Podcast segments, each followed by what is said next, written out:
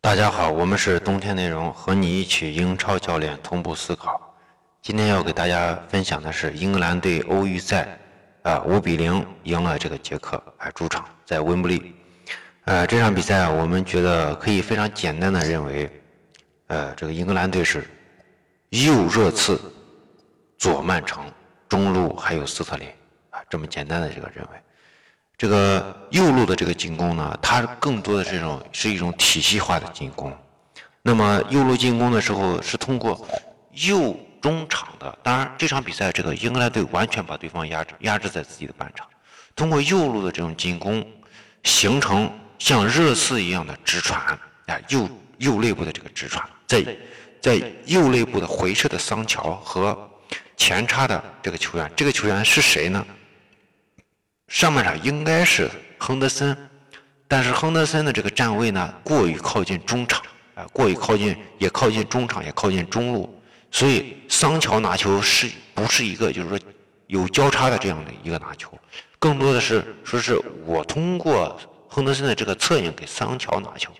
那么这时候桑乔的位置是是摆是变动的，那么巴克利上场以后呢，就是和桑乔在右中场。或者说右肋部形成了多次这种交叉，这种交叉过程中，其实整个英格兰的进攻它是一种联动的，就是巴克利和这个桑乔做交叉的过程中，谁去传球？有可能是基恩，有可能是边后卫这个卡尔沃克，有可能是中场的这种亨德森去传球的，因为那时候，呃，巴克利上场的时候，这个呃这个。呃，戴尔就下场了。戴尔就是一个非常非常重要的，因为你整体打的右路打的是这个热刺的这种进攻，所以热刺在右肋部、右中场的这个直传，更多的是来自于右后、右中卫和这个呃这个戴尔的这个传球。通过这种传球以后，当桑乔回撤的时候，桑乔接球的那一刻，也就是凯恩回撤的时机，凯恩回撤的在在这个右肋部靠里的这个区域，那么桑乔拿球以后。他既可以选择直接斜线的突破，也可以选择直接传给凯恩，通过凯恩策应给右边路的巴克利，或者是前插的卡尔沃克，然后通过这种方式这么形成右路的进攻。那么同时，凯恩在接应这个桑乔过程中，桑乔如果突破的话，那就给他突了；那如果没有突破的话，那就凯恩传给凯恩，凯恩去策应中路的这个进攻。那么中路是谁呢？中路就是斯特林。斯特林就保持在一直保持在锋线上。如果凯恩离开他的位置，斯特林很有可能去补凯恩的位置。那么在左路或者是左肋部这块区域就形成巨大的空当。那么这个空当是给谁呢？当凯恩回撤的时候，这时候前插的是阿里，阿里去找这个变动点，也就是说通过阿里的这个冲击，形成他后弱侧的这种防守的不稳定性。那么给凯恩提供传球的机会。凯恩既可以传长球，也可以传短球去给斯特林和这个右路同时前插的这个桑乔，这就是热刺的进攻。那么这种进攻有没有问题呢？有问题，那就要看热刺零比一输给曼联那场比赛。如果说对阵法国队，这个 博格巴在博格巴在这个左路去防守的时候，一旦在这个右肋部，就是英格兰在右肋部丢球以后。博格巴拿球以后，迅速打给右路的姆巴佩，那么姆巴佩就形成一次反击的机会，而这种反击的机会就像拉什福德一样，一剑封喉，让英格兰队、法国队很有可能就会一比零赢了英格兰。这是右路进攻。那么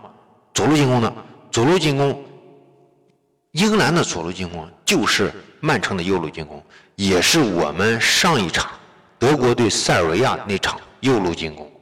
就是通过快速的传导，通过非常就是说脚下更加灵动、变化更加多，都有带球能力，呃，两到三人的这种配合，快速的这种换位配合，形成一个人的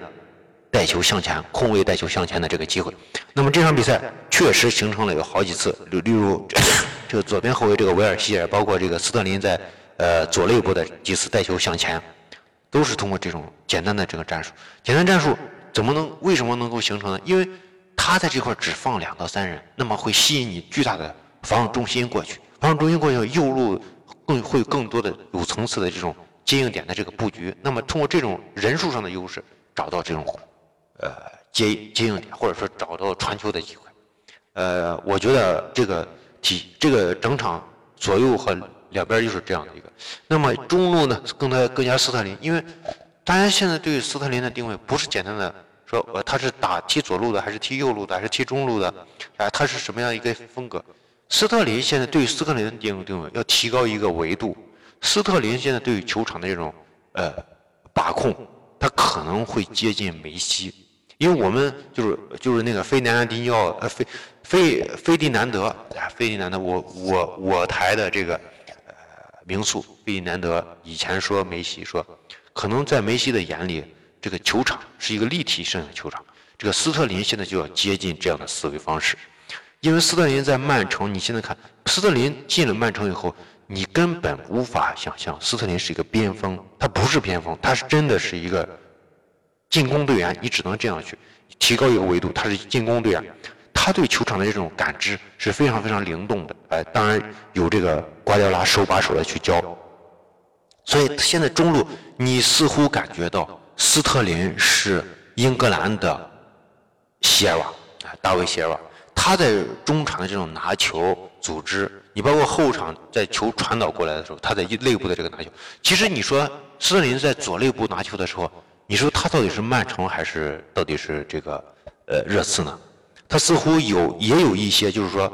热刺的这个斯特林在左内部，就是埃里克森在左内部的时候拿球形成一个前场的三角区，这个是我们前面一直强调的，就是在。在呃凯恩和阿里不在场的时候，埃里克森和孙兴民还有这个卢卡斯在这个前场形成一个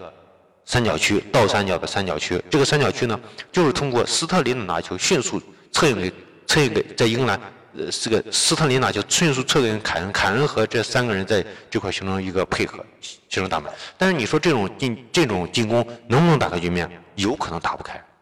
但是有一点。就说他打不开的情况下，在这块会吸引大量的这个球员，但是凭借斯特林的这种拿球能力，他很有可能就迅速将球传导出去，或者给一个非常良好的这个出球。那么这个时候出球就会形成左边路维尔希尔的这种，形成维尔希尔的这个突破。呃，这这个就是呃这个斯特林化。那么呃我们在这这块表扬斯特林，斯特林还有一个特点呢，他可能是英超第二，呃就是。当你在右路进行一段操作的时候，就是这个英格兰队进的第一个球，右路进行一个操作，形成一个边路的这个传球的时候，有很多次，你包括上一场德国队对塞尔维亚，其实门前有很多次，你觉得那就就一推就进了，但是就是没推进。我们当时给出的原因就是说，可能这个德国队对于这这种比赛，哎，这种球队这样的这个配合，他还不是很熟悉，还不是很很在行，所以他会丢到这个。丢掉这个球权，或者说没有打进，那么斯特林就能打进。尤其是我们看一下，呃，英超联赛的上一场英超联赛应该是三十一轮曼城的曼城的比赛，呃，这个斯特林上演帽子戏法。斯特林帽子帽子戏法是跟谁？好像是跟沙尔克零四对手，对沙尔克零四。就这种球，斯特林总能进。我说他是英超第二，那第一呢？就说。当球从左路轮转到右路，然后在迅速的下底过程中，一个横传，而且是平行的横传，当后卫线都无法去触及这个球的时候，为什么斯特林突然能够到位呢？那就是他的从轮转过去以后，他的爆发力，就是他可能在后卫身后，啊，扣后卫身前，那么突然到呃打到一个前场去，呃打到一个就是越过锋线，越越过对方的这个后卫线以后。突然直传横传过来，锋这个后卫转身以后无法去触及这个球权的时候，斯特林迅速到位。那么谁是第一呢？马内。你看马内拿球攻的时候，他其实威胁并不大，但是关键是马内拿球出球再去接球打门的时候，他出球以后到达接应点的这个速度是极高极高的。那么如果他的接应点，速度更快，这就是要求人的这个爆发力和柔韧性的特别好。你看第一个进球，斯特林就展现了展现了这样的这个呃这个效果。那么为什么瓜迪奥拉说斯特林是未来的这个呃呃核心呢？就是因为他具有这样的潜质，啊，他的这个停球需要的空间更少，他的爆发力更强，他门前可能就是这个。找这个，就像这个佩德罗和这个穆勒，他我找空当，找找这个那个啥，嗅觉并不灵敏，但是我快啊，呃，你你给我一个简单题，就是制造出来一个简单题，我一推就进，我提前到位，对吧？我速度可以保证到位。但是你如果说是像呃佩德罗和呃穆勒这样的球员呢，呃或者说这两个也并不完全一样，就像穆勒这样的球员的话，你要到位，你是提前要去埋伏，呃提前要去到位，然后我我的就是提前的选择就是，但是斯特林不需要，斯特林可以我用我的速度去补偿这块儿，哎我可以让位让出空位，去占另外一个位置。然后当你球到的时候，我的速度能保保证我的到位，那么这种威胁性更大，所以这就是斯特林为什么现在这么，呃能进球的一个重要的原因。而在这个嗯德国队里面，可能德国人的这种这种体型，或者说呃也可能是没有建立起这种意识，造成的就是德国队有很多空门不进，啊，这个是我们说的这个英格兰队这个进攻的这个问题。呃，这个我这个情况，那么现在我们要说一下英格兰队的这个弱点。第一个就是后场的出球，他们这个出球质量，现在基恩肯定是不行，那么马奎尔肯定是可以，斯通斯也可以，包括我们希望伯恩利的这个塔科夫斯基，希望他们能入选，他的这个出球也是还是可以的，但是整体来看，他们的这个后场中卫的这个结构呢？缺乏一定的带球粘性，而这样的话，他在未来，呃，对手选择高位逼抢的或者高位压迫的时候，会对给这个英格兰队起就是形成很大的这种威胁。包括这场比赛，其实在这个丢球以后，就是说杰克在丢球以后选择了一波的高位，这个高位其实形成了很大的威胁。虽然说也没有进球，也没有形成太大的威胁的这个进攻，但是英格兰队至少在进攻上。没有形成给杰克足够多的威胁，还有一个就是三十三分钟到三十六分钟也形成了一波的高位，英格兰队很难通过脚下真正传导到中场甚至前场，还有就是下半场刚上场的那一块这个捷克队的前压使得英格兰队也没办法形成压制，哎，那么对于英格兰队这种就是我想将我的防守建立在进攻之上的球队呢，他可能显然就，呃，这个至少是无法达到去压制对手。那么下半场，呃，在第二个第二点就是基恩，呃，未来呃应该是一个替补球员，啊，不会呃这个作为一个首发去使用，呃，包括我希望这个考虑一下伯恩利的塔科夫斯基，呃，这个我觉得他可能会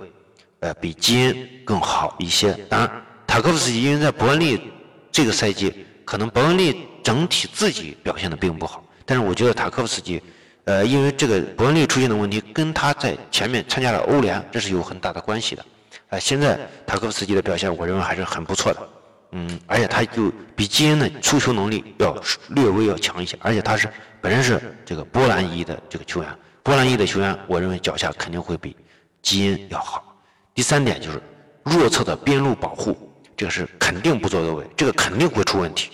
呃，但是呃，这个杰克是利用不到的，为什么呢？因为要打击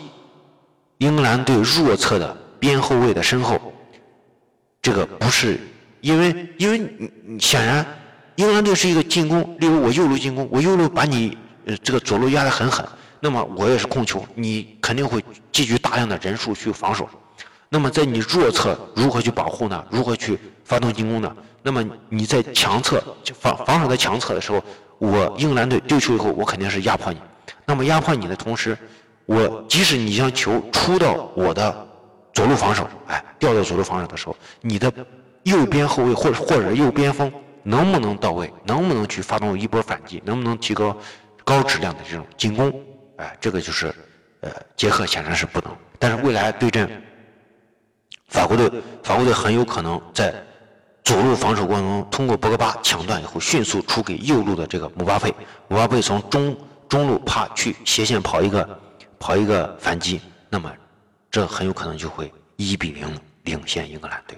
呃，这个就是我们对于英格兰队的这个分析。我们是冬天内容和你一起英超教练同步思考，欢迎大家关注我们的微信公众号“冬天内容”和微信 “little guy 八八”，然后欢迎大家加入我们的足球战术微信群。呃，加群享福利，在西安帕帕亚意大利西餐厅，咱们店吃饭半价，谢谢大家。